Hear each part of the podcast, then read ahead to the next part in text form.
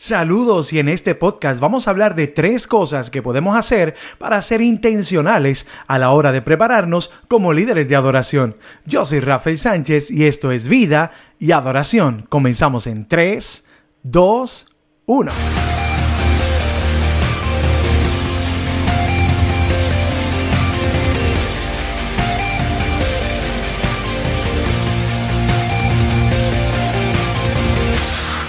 Si lo que ves o escuchas en este podcast bendice tu vida, recuerda suscribirte a nuestro canal aquí en YouTube y darle a la campanita para que no te pierdas de nada de lo que tenemos para ti aquí en Vida y Adoración. Ahora sí, vamos con el tema. Como líderes de adoración necesitamos ser intencionales a la hora de prepararnos para dirigir y para dirigir la alabanza en nuestras iglesias. No puede ser un proceso de vamos a ver qué sale, vamos a ver que nos paramos allí y vamos a ver qué pasa. No, necesitamos prepararnos y para eso tiene que haber una intencionalidad. Necesitamos tener claro un propósito. ¿Por qué? Porque Dios es intencional con nosotros. Dios desde la creación, desde el momento en que Dios creó los cielos y la tierra, la luz, todo lo que Dios creó fue intencional, porque todo lo que hizo fue bueno, tenía un propósito. Lo mismo pasa con nosotros. Tenemos un propósito y un llamado y, una responsabilidad, ¿no? De llevar a nuestra iglesia a, adorar al Señor, ¿verdad? A exaltar el nombre del Señor. Y por eso necesitamos prepararnos. Así que quiero trabajar contigo, o quiero más bien explicarte tres cosas que me han ayudado a mí a ser intencionales. Número uno, utiliza la palabra. Y esa es como dada, ¿verdad? Eso es como que fácil. Pero quiero puntualizar en esta cosa. La palabra del Señor es la que nos da el fundamento para entonces trabajar lo demás, para entonces escoger las canciones, para entonces saber qué línea vamos a llevar. A veces se nos hace bien fácil escoger las canciones primero y después, ah, pues yo leo un salmito o leo algo de la palabra. No, sé intencional, ten cuidado, sé intencional en buscar primero la presencia de Dios, en buscar primeramente la dirección del Espíritu Santo a través de su palabra en oración y que sea la palabra la que nos lleve, la que ponga esa zapata para construir entonces todo lo que vamos a decir y qué canciones vamos a hacer. Y entonces las canciones se convierten en, en, en respuesta a lo que Dios quiere hacer o lo que Dios quiere hacer en nuestras iglesias o en nuestros corazones. Y eso me lleva al segundo punto está pendiente a lo que Dios está ministrando en tu iglesia. Luego que acabes el devocional, no, no te distraigas. No te distraigas porque dices, pues ya, ya terminé mi trabajo y ya, me quedo aquí. No, escucha, pendiente, no son solamente a lo que Dios va a ministrar a través de la predicación a tu vida, sino lo que Dios va a ministrar a la iglesia, que Dios está hablando, que Dios lleva trayendo por semanas a tu iglesia y cómo entonces puedes montar o cómo puedes entonces trabajar canciones que puedan ser como una respuesta a esa palabra. No montes canciones por montar canciones.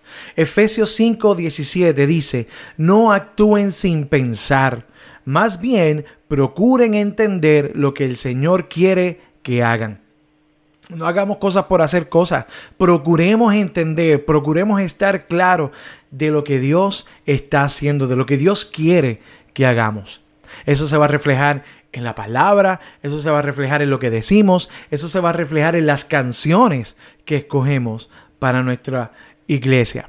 Y en otro video hablaremos de entonces cómo escoger bien esas canciones.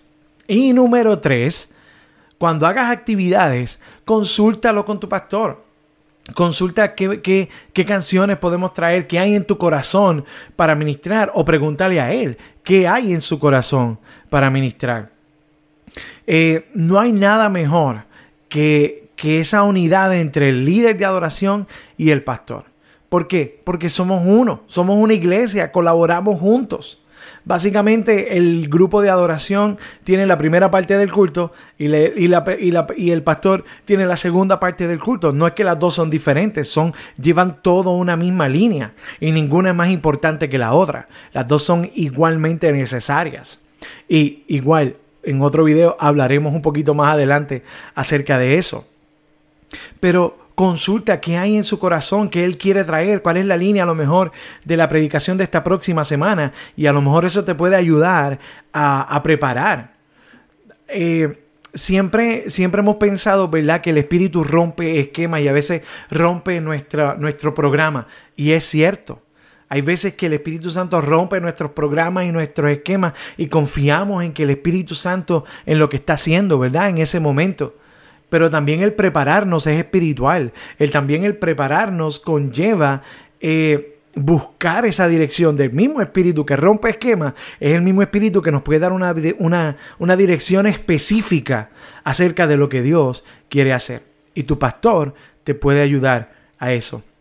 La comunión entre el pastor y el líder de adoración debe ser una estrecha y de unidad.